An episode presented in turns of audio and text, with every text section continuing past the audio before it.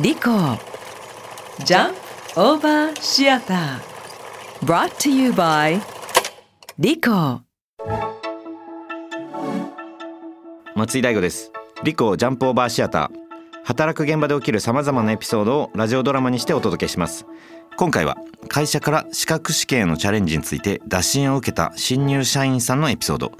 勉強への向き合い方について学ぶことがあったようです。えー、私がですか？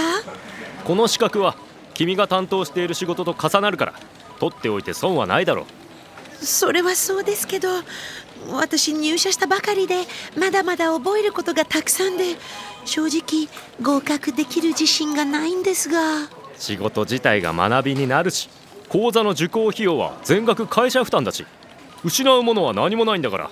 まあやってみなさい。ああわかりました。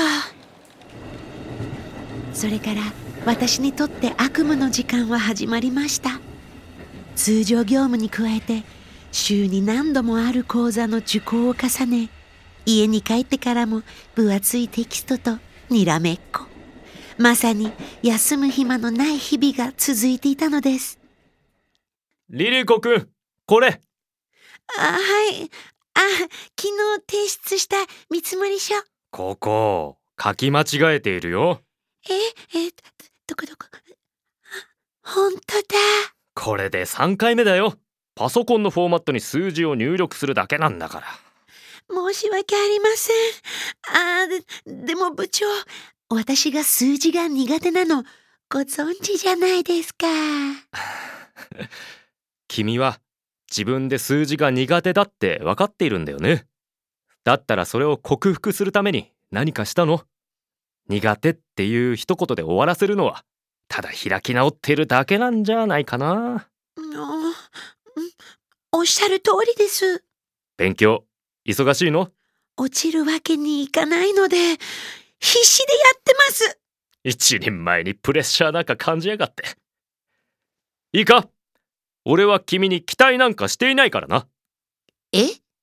期待していないけれども応援はしているから。ま頑張れ。この一言でピリピリしてた気持ちが一瞬で緩みいい意味で力が抜けた私は自分の苦手科目とも向き合って勉強に集中することができました。その結果部長資格試験合格しました。おお資格取れたか。やったな。合格祝いにうちの部を挙げて飲みに連れて行ってくださいよ。全員連れてか。よしわかった。二次会はカラオケでお願いします。えー、俺歌苦手なんだよな。部長苦手だって分かっているなら自分で克服する努力をしないとですよそれとこれとは違うだろう。たく。本当は大好きよ。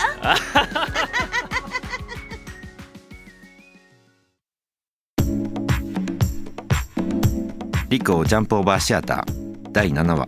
チャレンジ。出演。リリコ。元織最強聡。原案はラジオネームのび太さん。脚本。北村健二演出松井大吾でお送りしましたリコジャンプオーバーシアター。次回もお楽しみに。